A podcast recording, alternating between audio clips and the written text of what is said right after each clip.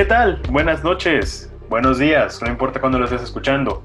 Bienvenidos de nuevo a La Vaca Charla, la de esta semana, que la verdad no sé cómo definirla, no tiene una forma de definirla directamente, pero sí es algo triste, sin embargo, también da un, un poquito de esperanza al final, ¿no?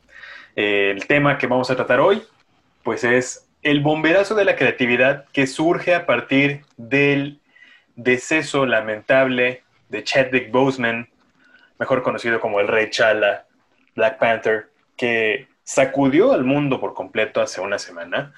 Eh, nadie se lo esperaba, de repente, eh, pues ahí andábamos como, pues, como estábamos en, normalmente en la pandemia, ahí todos en casa y nos enteramos de esto y pues 2020 se tornó un poco más sombrío de lo que ya era. Me acompaña en esta ocasión y como todas las ocasiones, como todas las semanas, mi hermano, amigo Santiago. ¿Cómo te encuentras, brother? Eh, bien, bien, este, no contento por el motivo de, o más bien el punto de partida que elegimos para este tema, pero es que creemos que a partir de esto confluyen otros tantos que pueden conversarse el día de hoy y pues partir de eso, ¿no? Que la lamentable muerte de Chadwick Boseman se suma, se conecta un poco con el episodio anterior, si no lo han escuchado, dense, eh, donde hablábamos sobre, pues básicamente, racismo, brutalidad policíaca, la protesta en el deporte. Pues poquito después eh, se da el fallecimiento de este actor, quien obviamente también estaba muy identificado precisamente con el movimiento Black Lives Matter, eh, y también hay que decirlo, eh, lamentablemente su muerte se da en un contexto donde se dio a que se politizara un poco, lamentablemente, yo creo que es, eso es de, de lo negativo que se da, pero es inevitable entender el contexto. Y que para entrar ya de lleno en el tema que nos interesa, pues ahora ha puesto en todo un dilema a los escritores y a Marvel Studios el deceso de alguien tan importante como Chadwick Boseman, porque ya mencionabas, protagoniza Black Panther y este personaje era uno de los pilares argumentales básicos de la fase 4 del, del UCM, ¿no? Del universo cinematográfico de Marvel, donde junto con Doctor Strange, personificado por Benedict Cumberbatch, eh, pues iban a ser parte de los que llevarían el siguiente paso de lo que viene para, para la siguiente fase de este, de este universo. Ya tiene 10 años en la pantalla grande. Bonito reto que se le vendrá a Marvel. Bonito no por, por, la muerte que lo precede, sino por, por cuál va a ser la vía que van a optar, ¿no? Que existen un par de caminos que, de los que ya se ha hablado, pero pues sea el que sea que elijan, no es tan sencillo. No, para nada, sobre todo porque Tienes en cuenta que esta ha sido hasta el momento la película como más icónica y la que más impacto tuvo. De cierta forma, pues sí, todas representan un momento específico eh, dentro de la línea de tiempo del universo Marvel, ¿no? Desde Iron Man hace 10 años hasta Endgame, ¿no? Que es como ese punto final. Pero Black Panther fue la única que llegó a los Oscars. Muy discutir la forma que, por la que llegó, eso no nos importa, pero fue la que llegó porque tuvo un impacto social. Eh, no es el primer eh, superhéroe negro, eso, pues, cada, de acuerdo, ya ha habido muchos, e incluso más recientemente Linterna Verde está entre estos eh, héroes de color. bueno, estaba en su momento Luke Cage, que también se llevó a la serie, protagonizada por Mike Coulter. Pero el contexto en el que surgió Black Panther y el grandioso elenco que tuvo con gente como este uh, Michael B. Jordan, Michael B. Jordan, como Forrest Whitaker, o sea, pesos pesados realmente. Entonces, sucede esto y le da la vuelta por completo y pues nosotros que nos hemos dedicado a escribir de manera creativa, pues lo vemos como el famoso bomberazo que estás en viernes a las, normalmente pues como viernes chilango, que se acostumbra a salir a las 3 de la tarde, 2, este, cuando te llega de repente a la una el correo así no, A las dos y media. Dos y media, que diga el correo. A las dos y media, al 10 para las 3. Sí, así de que ya, Ah, ya estabas saboreando el aguachile aquí y la chelita. Sí, ya, ya, ya, ya estabas, ya estabas a punto de inaugurar los, los juegos este, del fin de semana. Sí, estabas así a punto de y put, que te llega La llamada que- o el correo. y que urge. Eso, fíjate que mí me pasaba mucho en, en- en una agencia que trabajé en Mérida que le llamamos un Sofi especial porque era el plato, especial. el plato que te servía una, este, una de las ejecutivas de cuentas. Sofi se llamaba. Pues ya nos llegó el Sofi especial del viernes. Y madres, ya estamos a punto de salir. Y bueno, como en Mérida no se acostumbra pues, el, el salir temprano los viernes, entonces salimos como eso a las 6 de la tarde. Y a las 5 te mandaba correo. Y decía, güey, pues no. Y eso es lo que le pasó a los escritores, porque ahora se nos va un pilar precisamente, se nos va un El protagonista de la película, nada ves en la más. película y uno de los más fuertes dentro de todo el universo, ¿no? Porque pues es alguien que tiene como, no sé, mucho peso, si lo vemos de cierta forma. Sí, ¿Y, y ahora qué hacemos, no? Y precisamente como mencionas, pues hay dos opciones que ya se han barajado. Kevin Feige, el presidente, el CEO de Marvel, pues ahí anda viendo pues qué es lo, lo más adecuado, ¿no? A ver si nos hablas de la primera. La primera opción es pues, lo que se nos vino a la mente a todos, quizá, ¿no? Cuando nos enteramos de forma súbita, sorpresiva de la muerte de Chadwick, pues fue quién va a ser ahora el nuevo Black Panther, ¿no? Porque lamentablemente no alcanzó a iniciar el rodaje de Black Panther 2. Eh, padecía un cáncer de colon que le fue detectado en fase 4, es decir, ya muy avanzado, eh, y con el cual batalló cuatro años, es decir, grabó así eh, Avengers, así grabó Black Panther, así estuvo en todo el ajetreo de promocionar por todo el mundo las respectivas películas y nunca nadie se enteró. Incluso la gente de Marvel dijo, nosotros nos enteramos de la enfermedad horas antes de que sería el anuncio oficial de que había fallecido, lo cual habla del profesionalismo y de y también de la fortaleza de, de, este sujeto que no solamente, porque ya sabes lo que se dice, ¿no? La muerte vanagloria a todo mundo, o sea, cualquier persona al morir se convierte en un santo y era lo máximo, pero creo que no es exagerado decir que, que era un gran actor y que tenía un camino realmente brillante por delante, porque sí, todos lo conocimos internacionalmente por el papel que hizo con Marvel, pero tenía papeles previos y posteriores que daban muestra de la gran calidad que tenía. Dado todo eso, la pregunta es, ¿quién va a llenar ese hueco? ¿A quién nos van a presentar como el nuevo Black Panther, como el nuevo T'Challa? Entonces, una de las opciones que tiene Marvel es, pues como tal, elegir un nuevo actor que se ponga el traje de Black Panther. Y la segunda opción, apegada un poco al arco argumentativo de los cómics, es que la hermana del personaje, Shuri, personificada por Le Le Leticia Wright, sea la nueva Black Panther. Entonces, esas son las dos opciones que tiene Marvel ahorita, pero cual sea que sea que elijan, representa un reto creativo porque hay que repensar y rehacer todo para encontrar la conexión que permita, por una parte, a pesar de que la gente sabe que el personaje o el actor murió, debes de buscar tú dentro de tu universo, porque al final de cuentas es eso, respetar la esencia del mismo y encontrar cómo darle fin a ese personaje, cómo sacarlo, cómo retirarlo y cómo incrustas al nuevo, al que va a tomar su lugar. Entonces, digo, ya lo vimos en, en Endgame, con cuando el Capitán América le pasa la batuta a quien hasta ese momento era Falcon, dando también inicio, pie a lo que va a ser el arco argumentativo inicial de la serie de Disney Plus de Falcon y Winter y Soldier. Winter Soldier. Entonces, justamente esas conexiones que a muchos han hecho que nos guste tanto el universo cinematográfico de Marvel, es ahí donde ahora la muerte de Chadwick Boseman va a representar un reto para los guionistas, para la productora, para el mismo universo cinematográfico, porque ese cambio va a mover piezas en absolutamente otras películas que ya se tienen planeadas desde ahorita y que se tienen proyectadas a futuro y que quizá algunas quizá ya hasta se estén grabando o se hayan grabado. Entonces, por eso representa un reto y es lo que vemos como un ejemplo de reto creativo y por eso lo tratamos de llamarlo el bomberazo del 2020 para Marvel. Pero, y pasó hace, hace unos años, no sé si recuerdas que el primer Hulk fue, fue Eric Bana, pero ese como que no se cuenta dentro del universo porque la verdad fue un intento muy malo, dirigido por un gran director, vale la redundancia. Ang Lee, güey, ¿cómo dices? Un, un director ganador del Oscar hizo pues semejante barbaridad, pues bueno, pasó.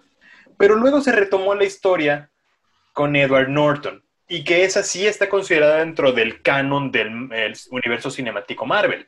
Sí.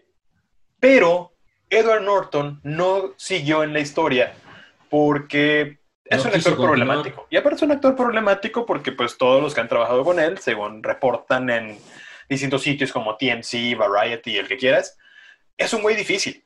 Es un güey con el cual no te quieres meter porque él se, te quiere imponer su visión, porque él también es director. Pero pues si tú tienes una idea, no permites que otro venga a manosearla. Entonces, pues, ¿qué fue lo que decidieron en Marvel? Ya cuando en esos eh, eh, tiempos empezaba a hablar de un universo, pues lo cambiaron y creo que tomaron una gran decisión con Mark Ruffalo, porque Ruffalo es un actorazo. Y aparte, pues es el Hulk que reconoces. O sea, ya lo ves y dices, güey, es Mark Ruffalo. No, ya no hay forma de que se te vaya del imaginario.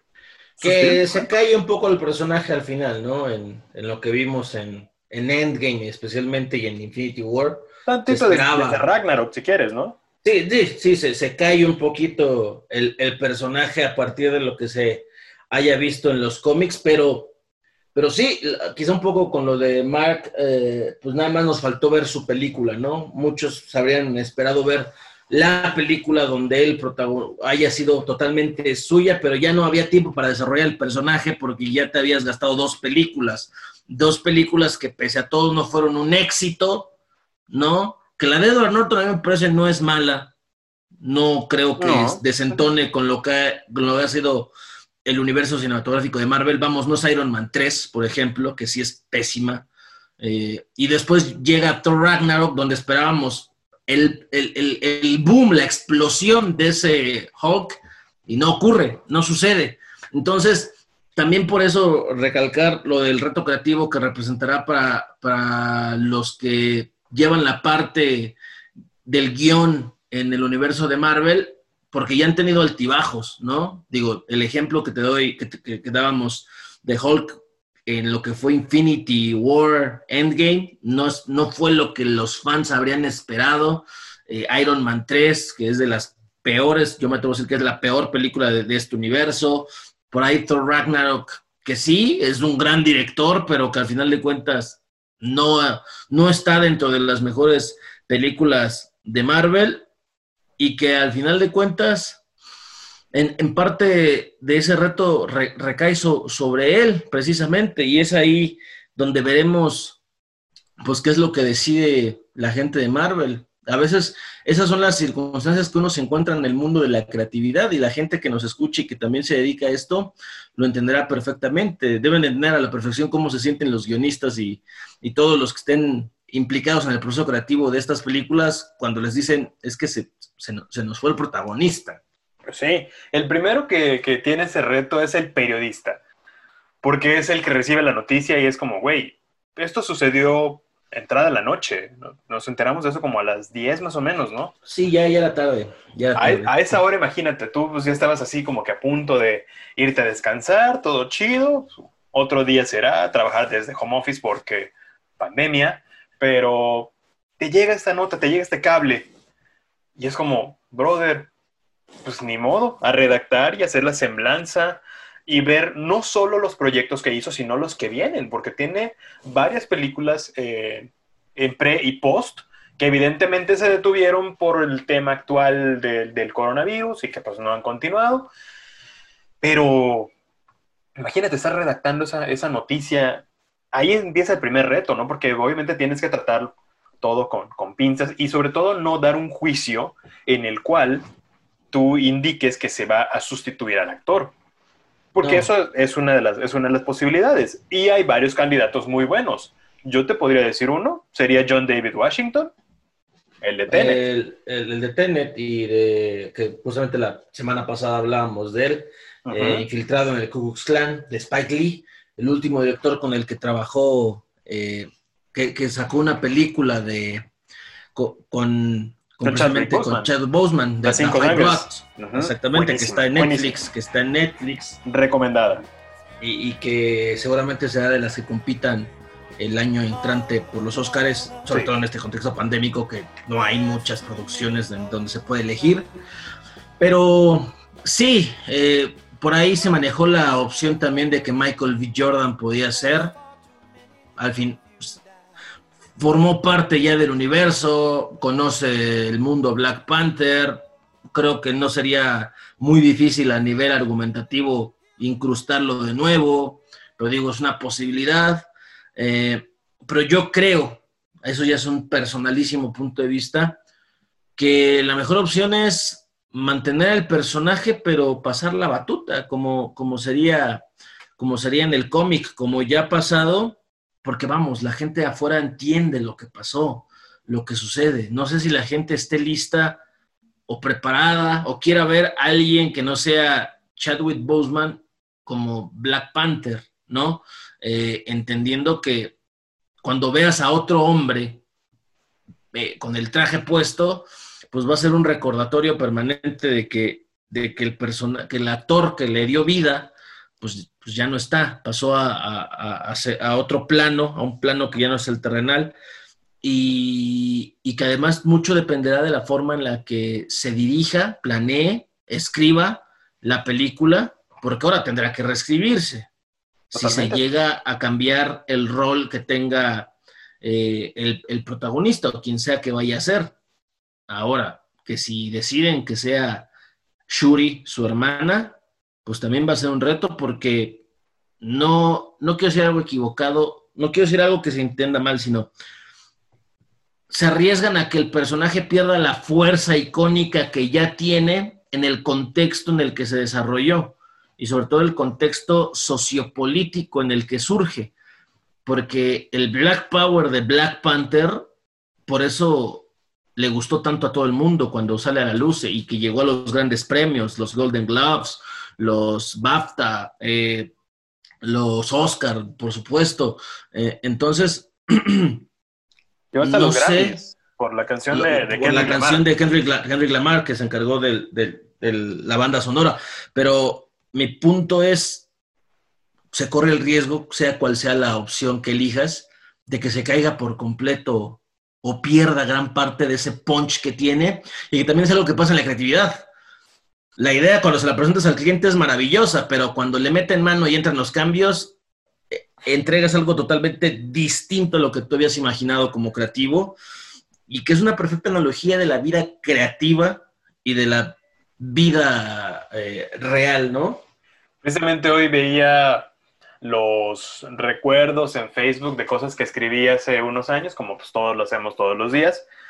Y me salió uno, que es una frase que, que, que hasta la fecha eh, resuena en mi cabeza y creo que es uno de los mantras que tengo como creativo, en que la idea se puede ver muy, muy chida en el keynote, pero Claro. ya en la realidad es otra cosa. ¿no? Uno, uno hace siempre su creatividad con, con imágenes de stock, ¿no? Así como, ah, pues ok, voy a presentarla con una imagen de stock bien bonita, gente guapa, todo padre. Presentas y, hombre, la vendes, ¿no? Y, y que también se siente algo muy padre cuando vendes una idea así. y Dices, güey, pues me esforcé en ella.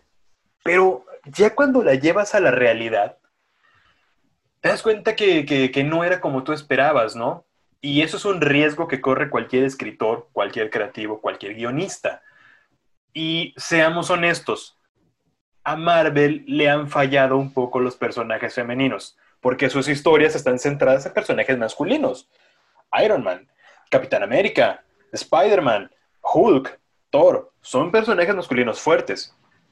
Entonces ahora el reto, si tú le quieres dar la batuta a Shuri, es como que, güey, tienes que empoderar muy bien a tu personaje y construirlo muy bien, porque no es solamente el relevo dentro de este universo, sino que también es un personaje de color, que también es muy importante en el contexto actual. Y si haces ahora un personaje de color débil, te vas a echar encima a literalmente medio mundo.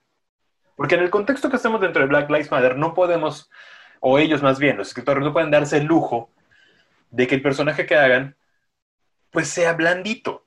No puede ser, ¿no? Se esperaría que sea fuerte porque, güey, la película es un ícono. La película movió las fibras más sensibles dentro de, la comunidad afroamericana porque dijeron, eh, bueno, muchos de ellos se sintieron representados en ese momento al tener a un héroe badass de verdad, güey. Al tener un héroe que digas, güey, me siento orgulloso por, por su linaje, por su origen y porque sé que yo también puedo ser un rey dentro de mí, así como él lo fue. Si pones, si esto no lo construyes bien, ojo, corres el riesgo de que incluso eches a perder todo lo construido en 10 años, ¿no? ¿Por qué? Porque el, el universo cinemático Marvel ya es como un estándar que incluso es lo que está haciendo ahora DC, ¿no? Que DC en un principio lo quiso hacer y le salió mal. Ahora estamos viendo como que hay la oportunidad de que regresen al buen camino y haya mejor competencia y los consumidores, pues seamos los que ganemos con esto. Pero si de repente no lo haces bien, esto se va a caer.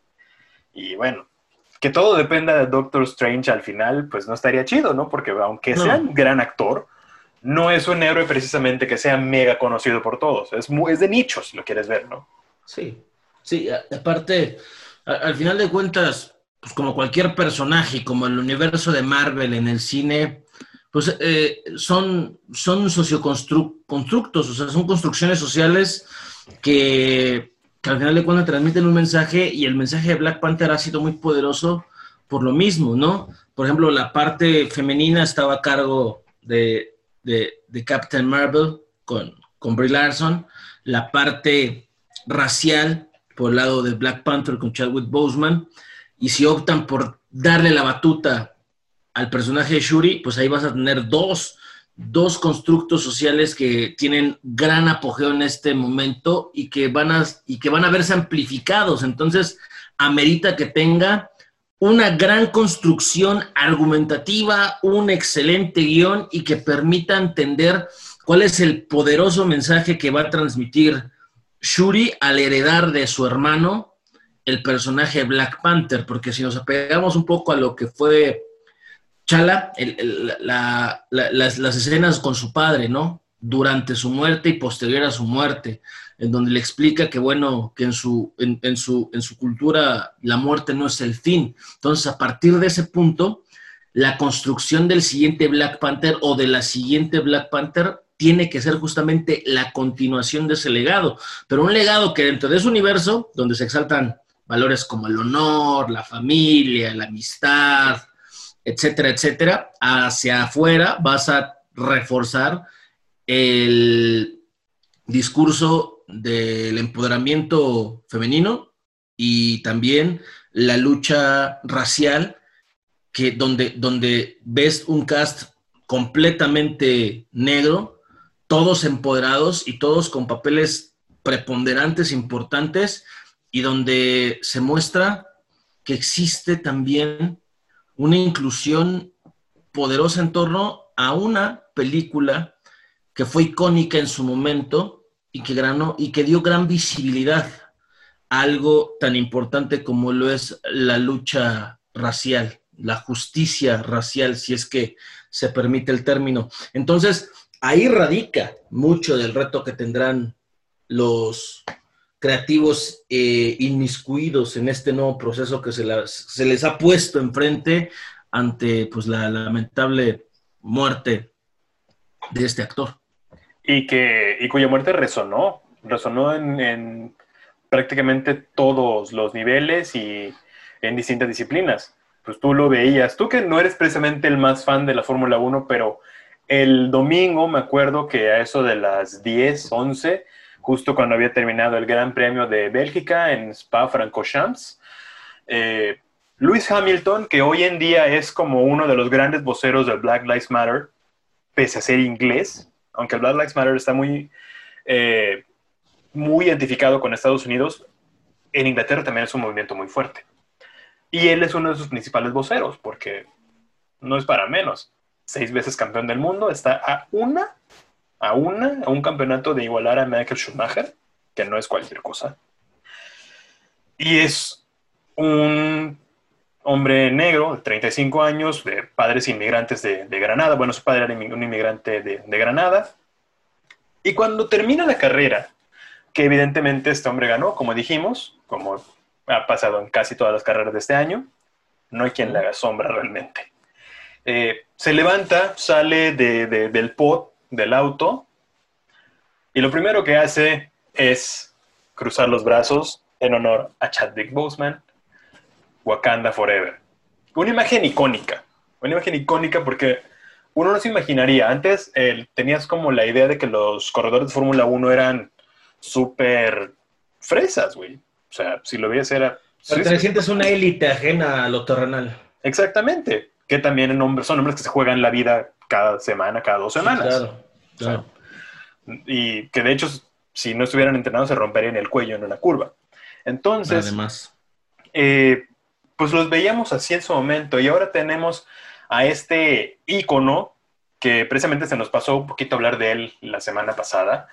Eh, pero le rindió un homenaje a Chadwick Boseman. Es precisamente ese es el impacto que tuvo este actor eh, dentro de la sociedad a nivel mundial, incluso en África fue muy bien recibido porque dijeron, oye, estamos representados en el cine, estamos siendo parte de este hito cultural eh, conformado dentro de 10 años, que es el universo Marvel, ¿no?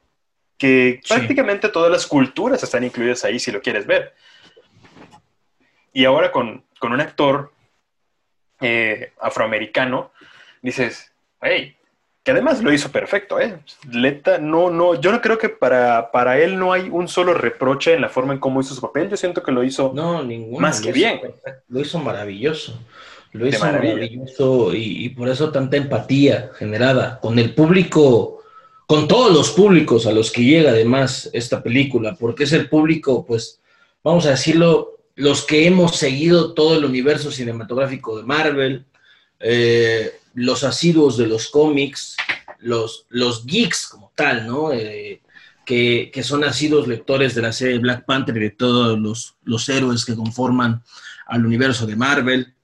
Los niños pequeños que son muy fáciles de, empatizar con héroes, teniendo entre todas las opciones a Thor, a un dios nórdico, al Capitán América, un soldado estadounidense, a Tony Stark, Iron Man, un multimillonario eh, tecnológico, eh, sábelo todo, a una masa de fuerza bruta como es Hulk, pero con una parte científica de amplio conocimiento. Entre todos estos, les también les das en este abanico de opciones al rey, al príncipe, al linaje puro de un país ficticio, riquísimo en recursos naturales, con una tradición y una visión pacifista y con unos avances tecnológicos impresionantes, que se ha cerrado al mundo, pero que decidió abrirse para ayudarlo, en lugar de tratar de tomar ventaja de su posición privilegiada, y es ahí donde entra la figura del personaje al que le dio vida en la pantalla Chadwick Boseman y generó tanta empatía también entre, en, los niños, ¿no? El, rey poderoso que decide en sus ratos libres ser un superhéroe y salir a buscar al güey que cree que mató a su papá para partirle su madre de, hombre a hombre, ¿no? Ahora sí que a mano limpia. Eh, y, eso es la, gran empatía que genera entre, entre los, los niños de ahora y por eso vimos después pues muchas fotos en redes sociales de niños con sus juguetes rindiendo el honor a, Black Panther cuando se enteraron que murió. Eso, eso, sí, muchos pueden decir, cualquier actor que lo haya hecho habría sentido, habría tenido esa conexión, yo lo dudo. Mucho tuvo que ver la interpretación de Chadwick Boseman y, que también deja la vara muy alta, también hay que decirlo, deja la vara muy alta para quien sea que vaya a seguir personificando al personaje, porque lo que es un hecho es que Black Panther va a seguir existiendo. Sí, desde luego. Eh, no es la primera vez también que, pasa esto con personajes que de repente han muerto. Bueno, el caso previo que teníamos era el Joker, ¿no? Heath Ledger. en el 2008, eh, eh, poquito antes del estreno de la película, pues lamentablemente fallece. Eh, y que incluso hay una discusión un poco errónea en cuanto a la forma en que él falleció. Realmente fue accidental. O sea, él no tenía la intención de suicidarse Pero la gente dijo que fue porque él se, se volvió loco por el personaje. Eso no es, no es cierto, es un invento de, de, la prensa sensacionalista, pues para vender tabloides al final, ¿no? Pero eso nunca pasó. Él se murió de manera accidental. Eh, de hecho, él tenía toda la intención de hacer la gira promocional de la película porque tenía mucha fe en la película y en su papel, que fue un papelazo. O sea, y puso también la vara alta. Fallece y después dicen, y güey, ¿y quién será el nuevo Joker, no? Porque pensaban que iba a volver a hacerlo él en, en el futuro. Pues no, después de él estuvo eh, Jared Leto, que podríamos eh, obviarlo. Yo siento que estuvo mal dirigido. Feo personaje no es, pero mal dirigido, ¿sí? Y bueno, mal luego, guion, muy mal, mal guion. Mal guion, sí. Muy mal guion, tuvo muy, muy mal guion. Y al final el, el, el personaje se redimió con, con Don Joaquín Phoenix. ¿No? En, un, en, un, en, un, en un enfoque lejano de, de lo que es este el, el, el, cine de superhéroes, ¿no? En un, en un ambiente separado, pero una brutal actuación de Joaquin Phoenix como, como este Joker más humano, más real, más, más, más terrenal, lejos de los superpoderes y de, y de la lucha constante del bien contra el mal que nos plantean las películas de superhéroes, pero a, lo que se puede llegar también es al hecho de que ahora también pones sobre la balanza, pues sí, pusiste el ejemplo de, de Heath Ledger y su Joker, que había sido precedido por el Joker de Jack Nicholson, que a su vez había sido precedido por el Joker de César Romero, comiquísimo y, de, y demás, pero que sienta un precedente y deja unas bases.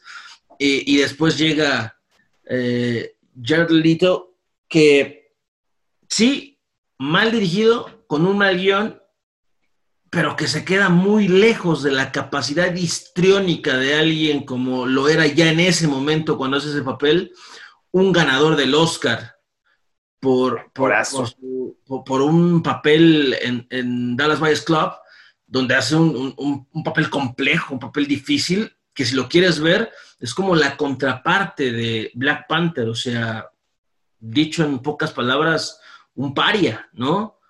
Alguien segregado, alguien olvidado. Si no han visto esa película, Jarlito ahí hace el papel de un eh, hombre enfermo de VIH, más bien infectado de VIH, perdón, eh, desahuciado, con problemas de todo tipo, alcohol, drogas, eh, y vemos cómo el personaje en sí mismo se transforma, se transforma, perdón, y que hace una gran mancuerna con, con, con, Matthew con, McConaughey. Con, con, Matthew McConaughey en esta película.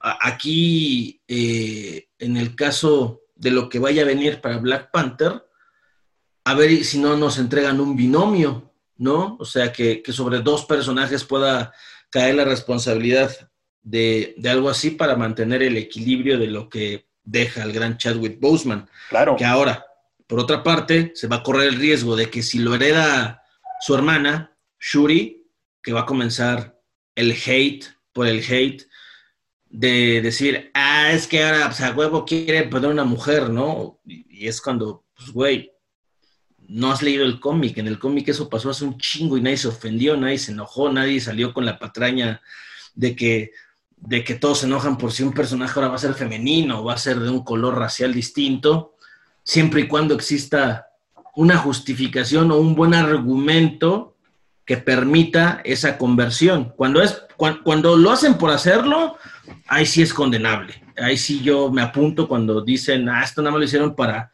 tener un discurso de inclusión, como hacen, por ejemplo, las marcas en el mes del Pride, donde todos son incluyentes y todos aman el arco iris y todos eh, abogan por un mundo mejor, aunque en sus orígenes y en sus eh, consejos de administración sean más conservadores y de derecha que los que me digan, que el yunque, que el gobierno más conservador que me digas. ¿Qué Entonces, algo así, Guanajuato si quieres, pero okay.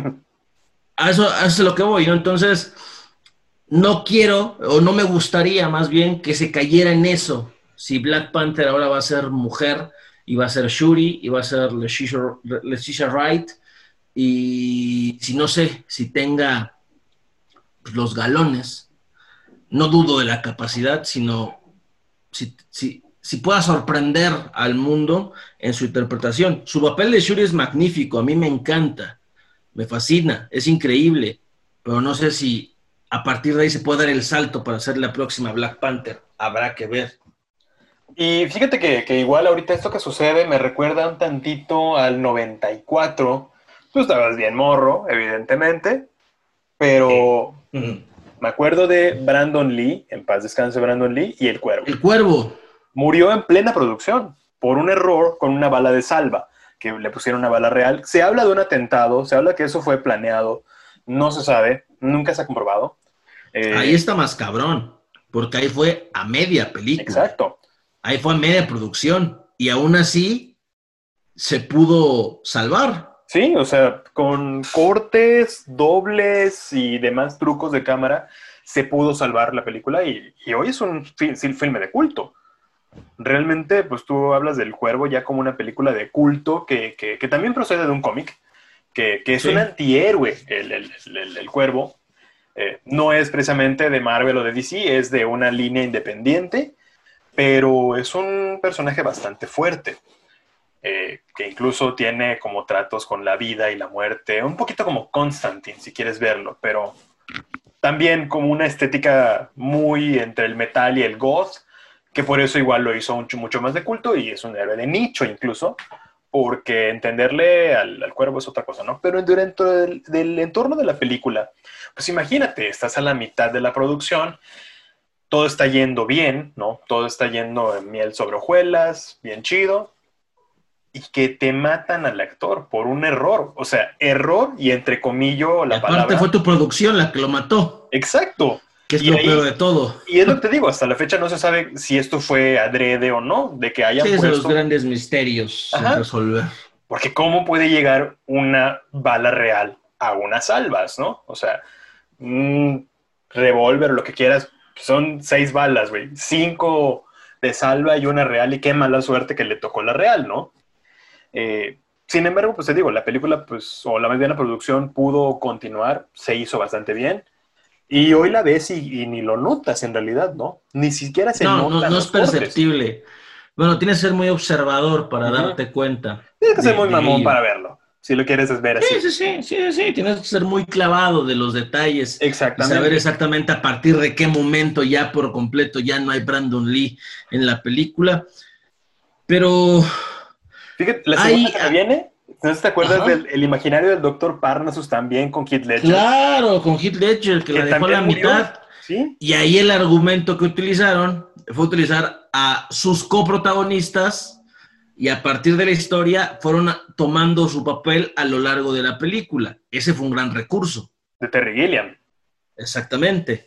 Entonces, ese es otro, o sea, hay formas, hay maneras. Esas son producciones, quizá la tienen más fácil o no, dependiendo de la perspectiva que le quieras dar, ¿no? Porque ahí pues ya iban a la mitad. Ahora sí que sobre la marcha tuvieron que encontrar la solución. Sí. Aquí por la pandemia, por el contexto, no alcanzó a grabar, no alcanzó a iniciar el rodaje de Black Panther, que estaba proyectado para iniciar el año próximo. Y según sé, eh, grabó una última escena. Hay algo enlatado aún que no hemos visto que grabó Chadwick Boseman como Black Panther. Habrá que ver si alguna vez lo vemos a la luz si alguna vez se publica, y ver de qué forma lo puedan utilizar para este, no sé si sea un relanzamiento, una, un replanteamiento de la película y ver de qué forma va a conectar con las otras producciones que ya se tienen previstas para la fase 4 del universo cinematográfico de Marvel. Pero volviendo al terreno de la creatividad, pues queda ahí la, la incógnita, ¿no? De cómo van a resolver este bomberazo, porque maneras hay muchas. Que sea exitoso, eso sí es complicado, porque normalmente un bomberazo es cúmplelo y como salga. O sea, se hace para que salga bien, pero dada la premura, no garantizas que salga de la mejor manera a que te hubieran pedido con tiempo y hubieras tenido tiempo de trabajarlo y desarrollarlo y hacerlo bien. Aquí, en teoría, sí existe, pero lo que queda del año y lo que se tenía previsto para el arranque ya no se puede retrasar más por el contexto pandémico. Ya no puedes perder más tiempo, entonces sí tienen el tiempo encima. Y sobre todo, que, incluso los ejemplos que dimos, pues sí, así como dices, pues ya estaban a media producción y así de cierta forma es como más fácil porque ya hasta tienes tomas de, de protección que se le llama, ¿no? Precisamente por eso son, se toman por cualquier cosa que surja, ¿no? Pues hacemos una protección. Esto, pues dentro del arco de las producciones. Eh, o como el doctor Farnasus, ¿no? Pues, ah, pues ahora pues ponemos otro actor dentro del, en el protagonismo. Y, y eso también un gran recurso creativo, porque le das ese giro, le das eh, ese enfoque, pero la verdad es que tienes que ser casi un súper dotado en la creatividad para hacer esto y que de cierta forma sea creíble, ¿no?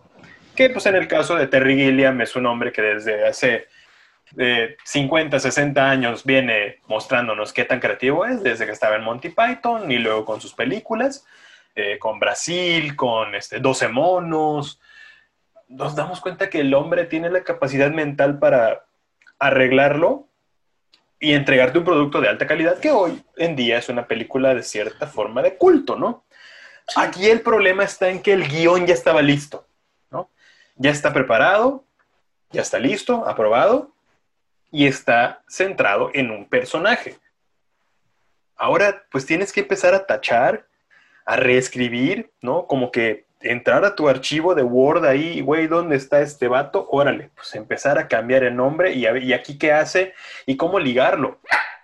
En el guionismo es algo muy complicado y la verdad es que compadezco mucho a, a los compas que van a aventarse esto porque no es una tarea fácil, sobre todo porque, como dijimos, la vara muy alta. O sea, tienes así como que todo arriba y en plano, desde Iron Man hasta Endgame. Tienes que mantener la calidad en todas. Aunque hayas tenido baches como Ragnarok o Capitán Capitana Marvel, que tuvo mucho hate en realidad. No es tan mala, pero tuvo más hate que, que lo mala que fue. Y de todas formas tienes que mantener como que ese estándar pero porque ya estabas construido sobre un personaje en específico. Ahora, dale la vuelta, ¿no? Esa frase que nos la han dicho toda nuestra carrera, dale la vuelta. Aquí, ¿cómo le haces, güey? ¿Cómo le das la vuelta? ¿Y cómo construyes o reconstruyes esta historia, ¿no? Otros ejemplos de, de actores que perdieron la vida punto no durante saga, durante filmaciones, como el caso de Brandon Lee, pero sí durante el desarrollo de una saga, pues otro de los más recientes y que también fue muy sonado fue el caso de Paul Walker. En, ah, precisamente. En, Rápido y Furioso, ¿no? Eh, otro caso también que fue muy recordado fue el de, fue el de Philip Seymour Hoffman. Uy, que murió durante la, durante la producción de los Juegos del Hambre, la última parte de los Juegos del Hambre, la primera parte de las dos finales que hicieron, ya ves esta moda que hicieron de la última película, partirla de dos partes, bueno, él murió, él participaba en esta película y también, también le pasó, eh, pero, pero entonces a lo que voy es, no es la primera vez que pasa, pero aquí el reto me parece que se acrecenta por todo lo que representaba, representa el constructo social del personaje y lo que el actor como tal representó en su momento. Porque como les mencionaba al principio, eh, estaba muy ligado al, al, movimiento, al movimiento Black Lives Matter. Era un tipo que tenía gran empatía entre la comunidad negra, que su discurso y su voz era escuchada porque pues todo el mundo decía, nos habla el rey de Wakanda, ¿no? Entonces su voz se amplificaba y porque si algo hiciera falta, era un excelente actor, era un excelente actor. Entonces, con todo respeto para los demás eh, actores del universo Marvel, o sea, no era Chris Evans, no era Robert Downey Jr., no era Chris Hemsworth, ¿no? Entonces, creo que en calidad actoral era de los, de los, de los mejores y de los que mayor calidad histriónica tenían, ¿no? No quiero decir talento, porque todos tienen un talento eh, innegable, pero a nivel actoral yo creo que era el que un camino más brillante tenía marcado por delante, independientemente de su papel en, Black Panther y como miembro de, los héroes de, Marvel. Y al final eso nos, nos muestra que yo siento que obviamente Hollywood pues nunca está preparado para esto, ¿no? Nunca piensas que tu protagonista pues se te va a morir de un día para otro, ¿no? no, pues no, no es algo que vivas pensando. No, no vives en eso, ¿no? Crees que tu protagonista se va a quedar por, por muchos años. Pero la verdad es que sí siento que, Hollywood debería empezar a considerar los planes B. Así como, eh, ¿qué pasaría si, por ejemplo, el, ejemplo de hoy, el que vimos en la tarde, Robert Pattinson, enfermo, güey, es positivo de COVID. dices, güey, entonces, ¿cuál sería el plan B en caso de que este brother empeore? Obviamente, pues no queremos que eso suceda. Yo, Robert Pattinson, lo quiero mucho, güey, como actor, porque es como de los que más me, gustan. Eh, pero además de eso, ¿qué harías si de repente tu, tu principal, güey, tu lead, pues cae enfermo? Primero que nada, ya te, te, te, puso en la madre con la producción, güey. Porque pues obviamente venías de recuperarte, de hacer un parón por no sé cuántos meses, empiezas a grabar y que tu protagonista caiga en positivo y dices, güey, pues qué onda, qué pasó ahí, ¿no? Claro, tal vez no fue culpa de Robert, güey, no quiero culparlo de que el güey fue covidiota, pero este sí pone obviamente en un predicamento el trabajo de toda esta gente y, desde luego que no había un plan B. ahora, güey, ¿qué hacemos? ¿Grabamos más escenas? ¿No? ¿Grabamos escenas sin él? O sea, las grabamos las escenas de, de Zoe Kravitz como, como Gatúbela, las de Colin Farrell como, como Pingüino, las de Paul Dano como, como Riddler. Entonces, creo que, que, que, ya se deberían empezar a considerar, sobre todo por el contexto actual, güey, el contexto actual que no sabemos qué tan seguro es el papel de alguien, el, trabajo de alguien, pues sí debería empezar a, a ser considerado un plan B, es, güey, y si este güey no está o no puede venir hoy, o pon todo el pretexto que quieras, ¿qué hacemos? Porque el hecho de que un actor no esté, no solamente afecta a los consumidores, güey, afecta a la gente que depende de esa producción. Ahorita hay mucha gente, por ejemplo, con Black Panther, que ya estaba contando con, con, este, con el trabajo, y es como, oye, espérate, pues dos meses más, ¿no? Porque pues vamos a tener que reescribir, y ya contaban con el trabajo, muchos de ellos, y precisamente ¿por qué es? Porque no hay un plan de respaldo. Que a veces eso en creatividad se le conoce como que tu segundo camino o tu tercer camino, ¿no? En caso de que esto no pase, pues ¿cómo podemos atajarlo? En publicidad pues se maneja de esa forma. Si no lo puedes hacer de esta, bueno, pues lo hacemos, de esta otra y aún así seguimos adelante. Hollywood como que no se ha manejado así y siento yo que debería, pero es opinión personal. Pues, pues mira, quizá, quizá el plan B sea por la inmediatez de, de, apegarse al linaje, ¿no? O sea, es decir, Shuri sería quien tome el mante Black Panther. Aquí de antemano pido disculpas, me voy a poner un poco geek, pero en los cómics el rey T'Challa, Black Panther, entra en coma tras, tras, ser, tras ser víctima de ataques del doctor Victor Von Doom lo cual hace que ahí Shuri se convierta en, la nueva Black Panther, porque tiene genio tecnológico, adopta el traje, ella muchos de los trajes de su hermano los construyó, eh, pero quedan las dudas de su, de su habilidad física, ahí que eso es fundamental en el personaje, pero ¿sabes por qué creo que existe un plan B? Últimamente Marvel ha incrustado personajes jóvenes en su línea temporal, o sea, jóvenes encabezando los proyectos. Y, por ejemplo, está el de Black Widow, ¿no? Donde el personaje de Yelena Belova va a tomar el, estandarte del papel que ya dejó disponible Scarlett Johansson, eh, Natasha Romanoff. No es ningún spoiler, señores, esto ya se sabía hace tiempo, así que no es mi culpa si no tenían idea. Entonces, quizás es el plan B, ¿no? ahí estaba como que ese anticipo de por si acaso rompas en caso de emergencia, como se dice coloquialmente, ¿no? Entonces, yo creo que todo va a apuntar hacia eso, pero repito, la incrustación El, el, el cómo va a ser es importante por cómo lo va a adoptar el público que ya en sí va a presentar cierta resistencia, sea cual sea el elegido, la elegida, la opción, va a haber cierta resistencia, como lo es naturalmente por todo lo que es nuevo, pero habrá que ver de qué forma se adapta y funciona y fluye en la pantalla y se conecta con las historias paralelas que se van desarrollando en una fase 4 que se espera sea tan exitosa como las tres que le han precedido. Entonces, a ver qué, pues, qué se inventa Disney, ¿no? Que al final de cuentas, si algo caracteriza a Disney, pues es la creación de historias. Entonces, eh, eh, nos guste o no, nos caigan bien o no, sea de nuestro grado o no, de los grandes creadores, generadores de historias eh, por antonomasia, es Disney.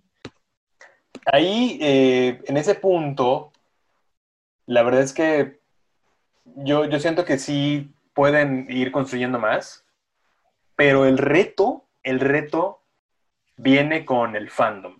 Obviamente, el fandom ah, tóxico, ni lo hablemos, güey, el fandom tóxico como que ni siquiera importa, porque el tóxico es el que menos conoce. son tóxicos, pero lo van a ver. Claro, claro. Y aún así, te digo, no, no es como que, sean los más importantes, porque generalmente los fans tóxicos o el fandom tóxico no es el que conoce la historia. O sea, son los que menos están enterados, son los que son fans de ocasión o acaban de conocer las, eh, las historias porque las vieron en la película, pero incluso muchos de ellos no tienen ni idea de que existen cómics. O sea, hay casos así. Esos yo siento que son los que menos eh, importancia deben tomar, porque el fandom tóxico creo que es un tema que podemos hablar en, otro podcast, que es muy amplio y hay casos muy, muy, muy severos. Eh, son a los que, güey, los niños rata, como les conocemos coloquialmente. Entonces, hay un fandom que es el que sí conoce, que es el que está enterado de la historia y que es el que de cierta forma te va a arropar y te puede dar el beneficio de la duda, ¿no? Porque ahí es a ellos quienes tienes que venderles el producto, ¿no? Porque ellos son los que lo van a comprar, porque ellos son los que conocen perfectamente la historia y que saben que si le haces el cambio de pasar el cetro a su hermana, entonces ellos lo van a aceptar porque existe esa historia. Y si vas a continuarla con otro actor, eh, podrían aceptarla, podrían verla con cierto recelo, pero pues aún está, este, pues está pendiente ese, ese punto. Sería eh, muy inocente de nosotros creer que la gente pues va a aceptar la historia nueva totalmente, ¿no?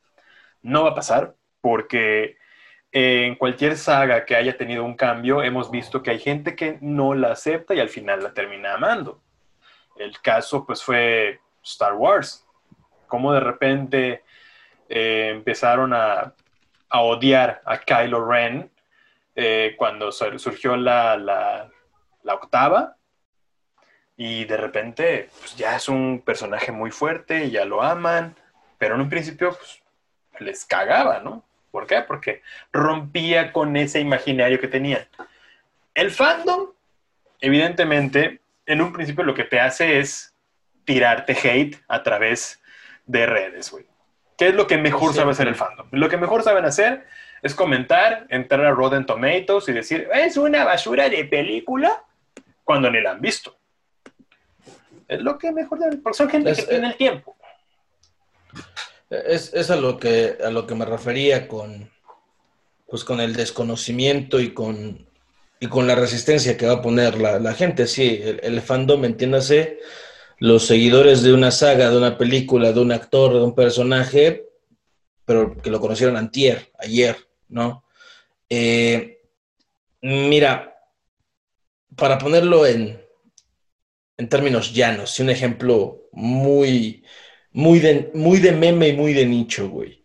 El reto creativo de los guionistas, productores, de Ryan Coogler, de todos los que estén inmiscuidos en Black Panther 2, va a ser que la incrustación del nuevo, la nueva Black Panther no sea recordado al paso del tiempo como cómplices al rescate Exacto. ¿Me explico? Que no sea como Daniela Luján y Belinda, que hicieron el mismo personaje. O sea, de repente eh, un día era Belinda y el otro era Daniela Luján. Eso. Eso es el, o sea, el reto es que no les pase eso. Y que no después nos burlemos de cómo incrustaron al nuevo Black Panther, como ahora nos burlamos de cómo llegó Daniela Luján a suplir a Belinda en cómplices al rescate. Entonces, ese es el reto. Por ahí de 2002, ustedes vieron, supieron de ese cambio. Fue sonado. ¿Por qué te ríes de mi ejemplo, güey? Es que es, creo que es el ejemplo perfecto para pedir que no pase eso con Black Panther, güey. Y es un proceso creativo que ameritará que no pase eso. Es más, si alguien conoce a gente de la producción o alguien de Marvel, pásenles el ejemplo de, de, Daniela Luján y de Belinda para que eh, el rey, para que Black Panther no sean eh, las el nuevo Mariana y Silvana eh, de cómplices al rescate, por favor. Eh, yo sé que hay gente que me está escuchando y que sabe de qué hablo. Ese es el reto principal, que no pase lo mismo con Black Panther, que no sea el cómplice del rescate del 2022, por favor. Güey, es que hay niveles, por eso me río. Bueno, hay pues niveles. Es, es, un ejemplo sí, fácil de entender, mm. sencillo, que todos lo hemos visto en un meme. Eso. Sí, sí, sí, sí, sí, ahí estoy de acuerdo, ahí estoy de acuerdo. Eh, yo creo que en algún momento llegué a ver un episodio de esa novela, güey, por no sé por qué motivo, no me preguntes, pero sí era como que, a ah, chinga, ¿por qué se ve más chubby? Sí tenía la nariz finita, ¿qué pasó aquí? Y no, ya resulta que lo hicieron ese cambio. O como en nada personal, ¿no? Que de repente cambiaron a Ana Colchero, tú estabas muy morro. Además, además. Morro, güey, pero cambiaron a Ana Colchero este, por Christian Goat, que no, nadie sabía de dónde venía Christian Goat, pero pues hicieron ese cambio, la metieron a un, este, a un accidente de auto, se incendió, le hicieron eh, cirugía y quedó perfecta, mira nomás, ¿no? La única cirugía que no ha tenido cicatrices. Mira nomás. Además, además, este, por ahí de, de principios de este, de este año, fue muy popular en Twitter el hilo de la, de la rivalidad de Belinda y Daniela Luján tras cómplices al rescate. Entonces, cuando todavía no llegaba eh, la pandemia a arruinarnos la vida y queríamos ilusamente que 2020 sería un gran año, ahí por ahí si navegan en Twitter pueden aventárselo. Hilazo, ¿eh? Tremendo hilazo. De las pocas cosas que hacen que Twitter es una red social que todavía vale la pena.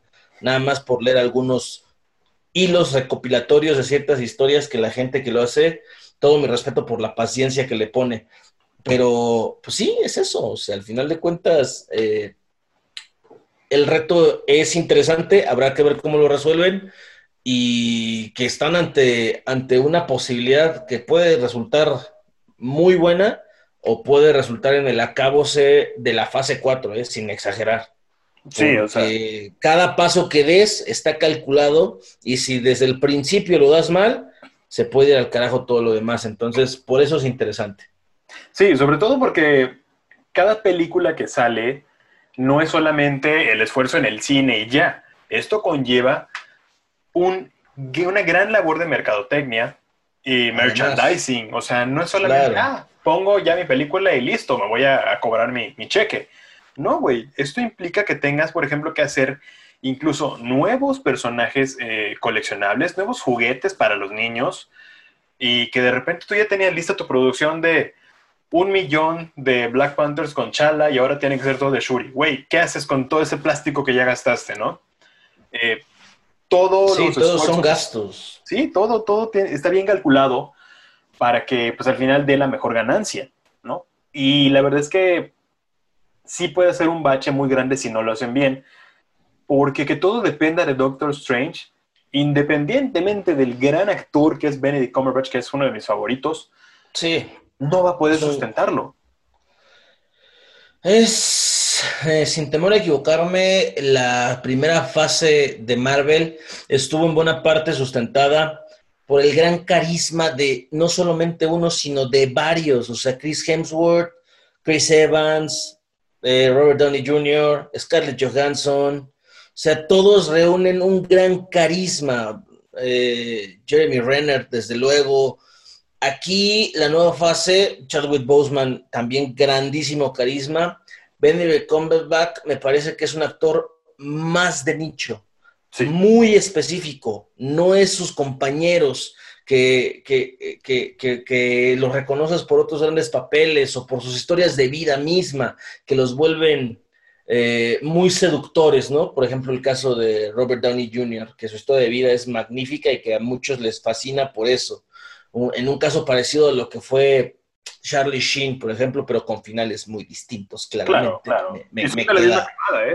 Sí, sí, sí, por eso, son de la misma camada y no dudo que en alguna ocasión hasta hayan echado fiesta juntos. Ah, no, lo, no lo dudo ni tantito, pero, pero a lo que voy es, por ejemplo, Benedict Cumberbatch eso quizá daría para otro episodio, pero, pero Doctor Strange, yo no creo que sea ni siquiera de sus mejores papeles. No, él es Sherlock. O sea, por ejemplo, o sea, no es ni siquiera uno de sus mejores papeles, pero es la amplitud que te da formar parte del universo de Marvel. Claro. En el caso de Chadwick Boseman es que sí era un gran actor, respaldado por un gran personaje, muy bien dirigido, con un excelente guion, con muy buena música y que, se, y que aparte sale en el momento sociopolítico indicado para que sea todo un éxito. Y un gran elenco, además. Sí. Ah, y hasta donde yo sé todavía los, los hechiceros no son, no, ocupan un lugar principal en la, en la discusión pública de ningún país. Entonces, también y por eso lleva desventaja Doctor Strange eh, y, y, tampoco los neurocirujanos. Entonces, eh, ahí también lleva, lleva las de perder. Digamos que es un poco menos seductor el personaje y el actor, porque, vamos, Benedict no es un personaje, no es un actor, perdón, de masas. O sea, sí tiene arrastre mundial y reconocido en todo el mundo, pero no tiene el mismo arrastre que te puede tener un Chris Evans, por ejemplo. Claro. Un Chris Hemsworth, el propio Robert Downey Jr., Scarlett Johansson, ni se diga. Entonces, ahí, ahí es donde radica y sí, sería difícil que en él se centre gran parte del sostén de carisma y también a partir de que Brie Larson, que era la gran apuesta de Marvel, no ha resultado ser tan exitosa como ellos esperaban, además. Y te digo, Cumberbatch es como el, el hipster, si lo quieres ver dentro de todo esto es como que el actor hipster, es, es de güey del teatro, es un actor de teatro, es de método, es de, de, escuela de actuación, que si no han tenido la oportunidad de ver las temporadas de Sherlock, son cuatro, se las echan tal vez en dos días, porque son muy largos los episodios, son de hora y media cada uno. Son como una película cada episodio. Como micropelículas, básicamente. Así es. Dénsela. Eso le van a ver al mejor Cumberbatch de toda la historia.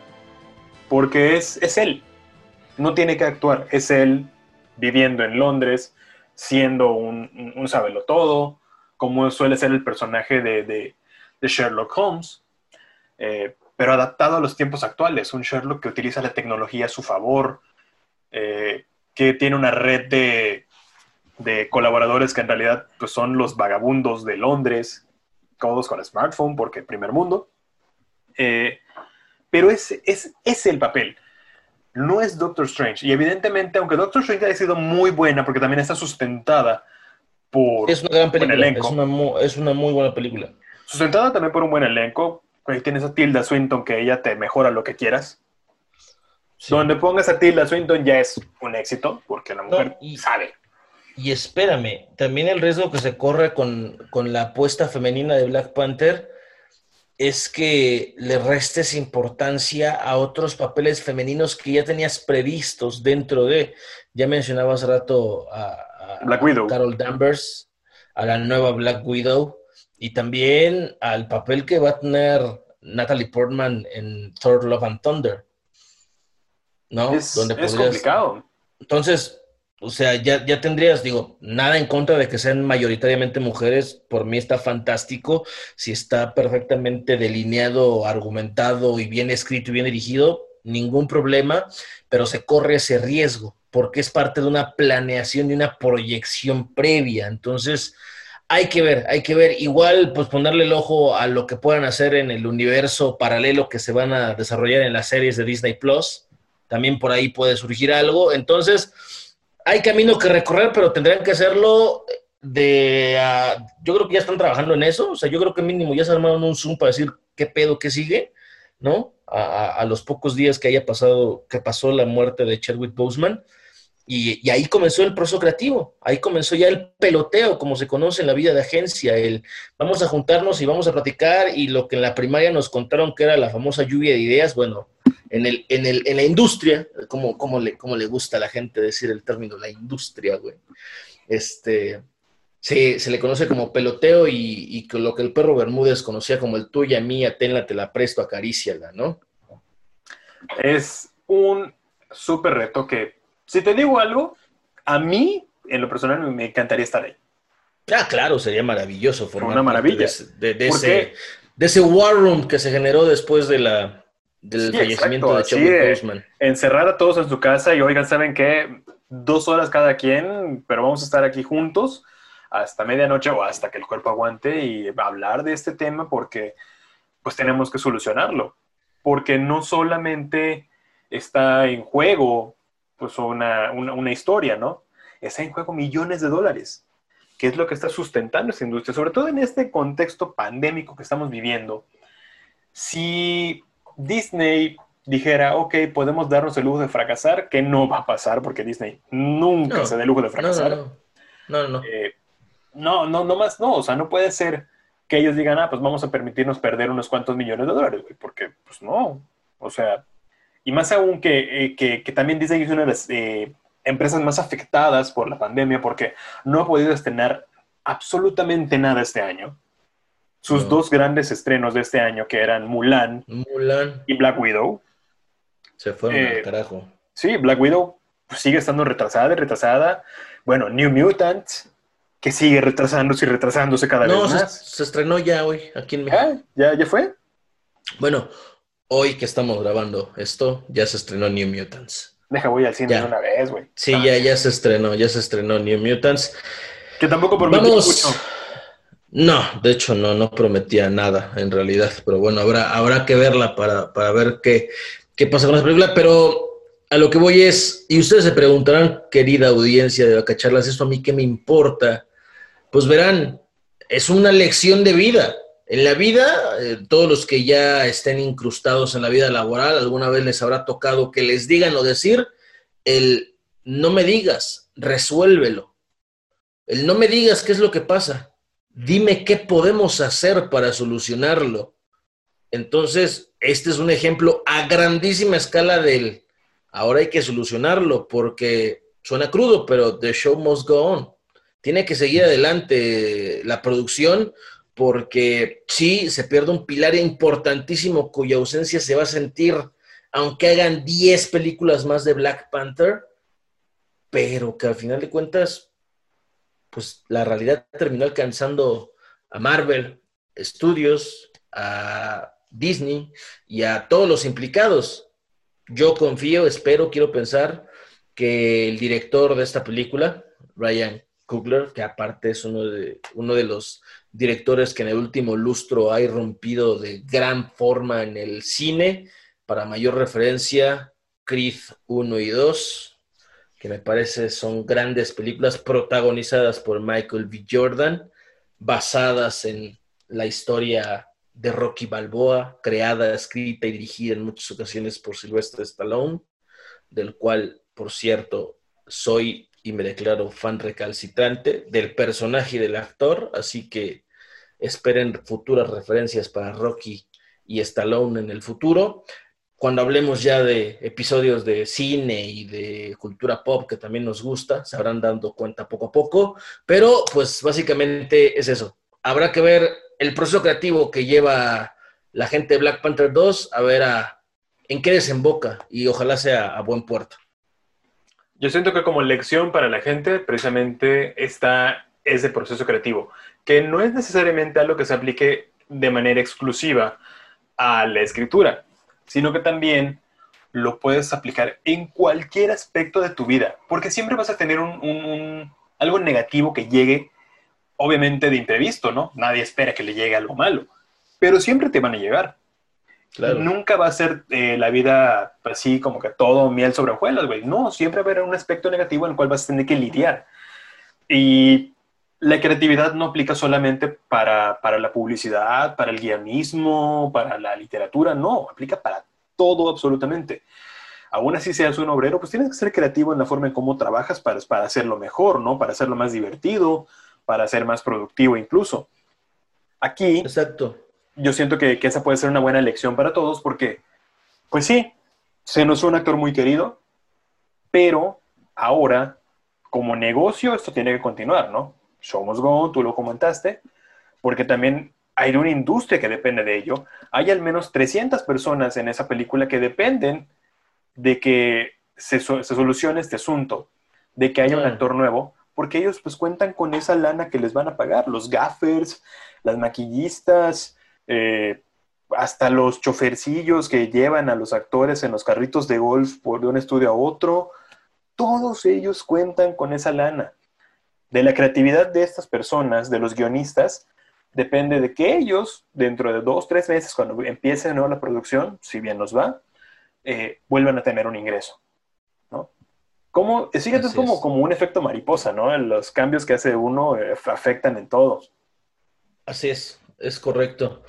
Y, y- y mira, fíjate qué curioso, ahorita que mencionaba lo de The Show Must Go On, eso me recuerda a que recientemente se publicó un documental que cuenta la historia de cómo Queen se unió a Adam Lambert tras la muerte de Freddie Mercury.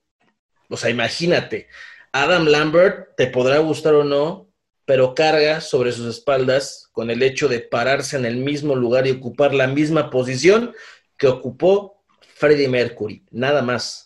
Eh, Entonces, pues sí, porque de hecho Queen nunca se separó. Queen No, hasta no, no, fecha o sigue sea, activo. sí, o sea, murió, murió Freddie Mercury como el grandísimo frontman que fue de la banda británica y buscaron a alguien que lo supiera, que en algún momento por ahí se habló que podía ser nuestro adoradísimo George Michael, tras esa presentación icónica de Somebody to Love en el eh, concierto póstumo a la muerte de Mercury. Se habló de Robbie está un Williams también. Se habló también de instrumento Robbie Williams. Ahí, ahí está el ejemplo perfecto, o sea, las cosas deben seguir adelante y, y- y- y queda el legado de las personas que estuvieron antes que nosotros y el- la labor que tenemos es la de seguirlo, seguirlo eh, llevando por buen camino. Esa Sí. yo creo es la lección final. Es la mejor forma de honrar el legado, ¿no? Seguirlo y llevarlo, mantener el nivel. Es como, ah, Oye, pues es y- de la vara alta o incluso superarlo, ¿no? Y, y otros casos icónicos que nos estamos olvidando de, de- de- de actores que, que murieron durante o después de una película importante, pues los casos de River Phoenix y de Brittany Murphy, güey. Uy. River, güey. Sobre De, todo. de hecho, lo, lo de River, creo que su película, la película sale después de que muere, ¿no? La, la que firmó, Sí, sí, así es. Da- Dark Blood, si no me equivoco. Y cuya muerte incluso marcó de por vida a, a Joaquín. Claro, Porque, claro. sí, sí. Sí, Joaquín sí. hasta la fecha no la supera y Joaquín siempre que tiene la oportunidad, bueno, cuando ganó el Oscar, se lo Se lo dedicó a su hermano. Claro que sí. por Fue de esas cosas que todos sabíamos que iba a pasar porque el hombre hasta la fecha no supera la muerte de su hermano, porque evidentemente es un tema fuerte, ¿no? Su Así hermano es. murió de una sobredosis. Entonces, tema bastante complicadillo por allá. Eh, Y, dime, dime. Y el, y el caso de Murphy, que su última película fue. Ay, Something Wicked, que salió seis años después de que murió. O sea, ahí tardó un rato en salir la película después de que ella fallece. Sí, le Entonces- un. Entonces, este. Hay muchos casos icónicos de, de- de actores que perdieron la vida durante o el desarrollo de una saga o una película. Y pues ahí, lamentablemente, se ha unido a esa lista del gran Chadwick Boseman.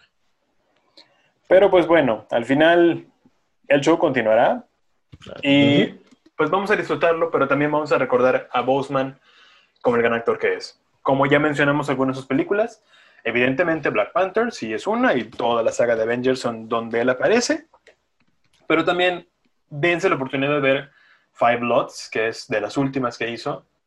Es una gran película. Spike Lee nunca decepciona.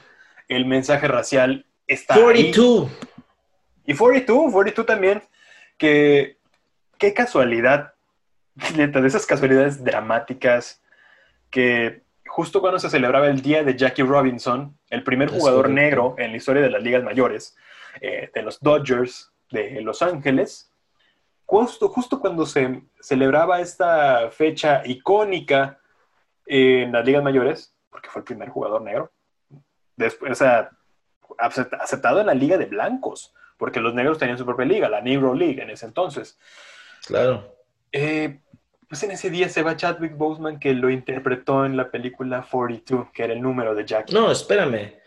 Y, y Chadwick Boseman personificó a grandes personajes negros, a Jackie Robinson, a James Brown en I Feel Good y a, y a Black Panther. Entonces, este, y al final de cuentas, a Chadwick Boseman, que ahora pasa a ser de ese icónico grupo selecto de, de estandartes negros que le dan voz y que dieron voz al, movimiento racial en Estados Unidos. Qué cosas, ¿no?